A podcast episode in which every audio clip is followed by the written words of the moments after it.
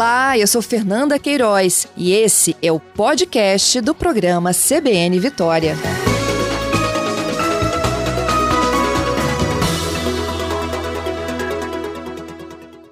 Meu bom dia para você, Rosiane. Essas... Oi, Fernanda. Ei, agora sim eu Ei. te ouço. Tudo bem? Bom dia, tudo jóia. Bom dia, Fernanda. Bom dia a todos os ouvintes da Rádio CBN.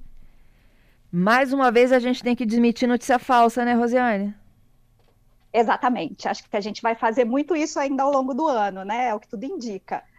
É, então, essa notícia de que vai ser obrigatória, né, a, a, que o eleitor tenha o cadastramento biométrico para vo votar nas eleições de 2022, voltou a circular essa é uma notícia falsa. Ela já vinha circulando há algum tempo, depois deu uma sumida e agora voltou com força de novo. E todos os dias nos cartórios eleitorais a gente recebe esses questionamentos dos eleitores, né? E isso é importante porque também é, a gente verifica que a pessoa está tá indo atrás da informação, né? Ela quer saber direto da Justiça Eleitoral se essa notícia é verdadeira ou não.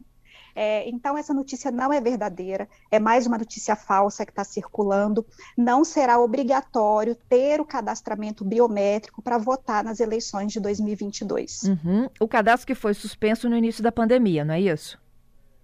Exatamente. Essa foi uma medida de segurança né, adotada pelo TSE como forma de reduzir o contágio da Covid-19 e ela continua até hoje, né? Os cartórios eleitorais em todo o país não estão efetuando cadastramento biométrico. Uhum, até por conta do contato, né? Da, de uma digital para outra e a, a, a, limpeza em si, ela pode comprometer até a tecla. É, exatamente, né? A limpeza constante do equipamento pode prejudicar o seu funcionamento. Também tem a situação de que é um serviço que exclusivamente tem que ser prestado de, de forma presencial, né? A gente não tem como fazer a coleta biométrica de outra forma. Então, isso aumenta a circulação de pessoas nos cartórios eleitorais, em todos os lugares. É, é, então, a suspensão da, da, do cadastramento biométrico foi uma medida muito importante adotada pelo TSE para poder reduzir o contágio de servidores, mas principalmente da população em geral também, né? Uhum. Então, olha, quem já tem a biometria consegue utilizá-la ou não nessa eleição?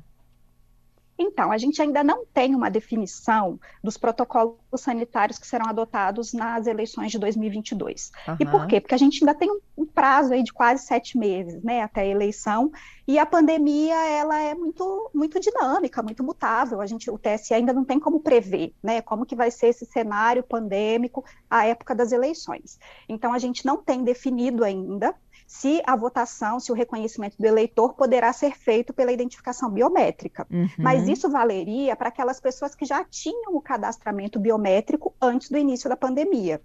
Né? Quem fez a, o título de eleitor durante esse período, quem regularizou a inscrição eleitoral e não conseguiu fazer o cadastramento biométrico porque o serviço estava suspenso, essa pessoa vai votar normalmente e, e vai fazer a sua identificação de outra forma, como era antes da identificação biométrica. Isso, ela pega seu título de, de eleitor, identifica sua sessão, se ocorreu mudança ou não, leva seu documento com foto e vota.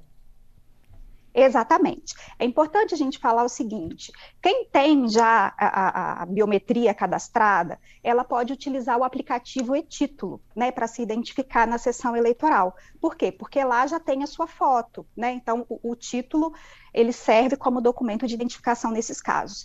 Para os demais eleitores, eles vão utilizar um documento de identificação é, é, oficial, carteira de habilitação, carteira de trabalho, carteira de identidade, certificado de reservista, outro documento oficial com foto.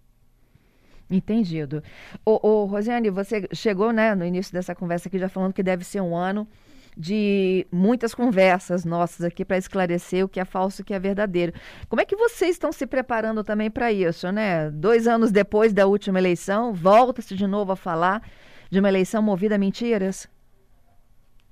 É, na verdade, assim, a, a, Justiça Eleitoral faz um trabalho constante, né, de orientação dos eleitores, de orientação da população em geral, porque é, é, mesmo antes, né, da gente ter internet, a gente sempre tinha boatos, né, circulando, algumas notícias, só que com a internet, com as redes sociais, a velocidade é muito grande, né, de, de, de, de, propagação, assim, com, com que essas notícias se espalham.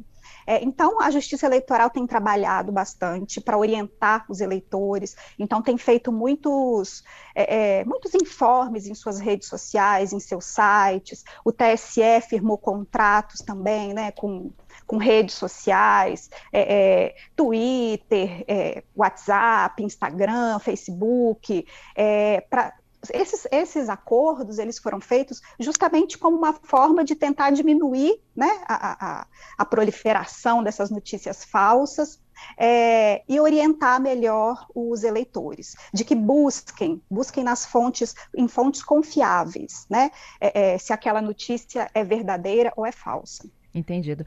Osane, e hoje, em que fase que a gente está, né, desse ano eleitoral? Os cartórios estão funcionando?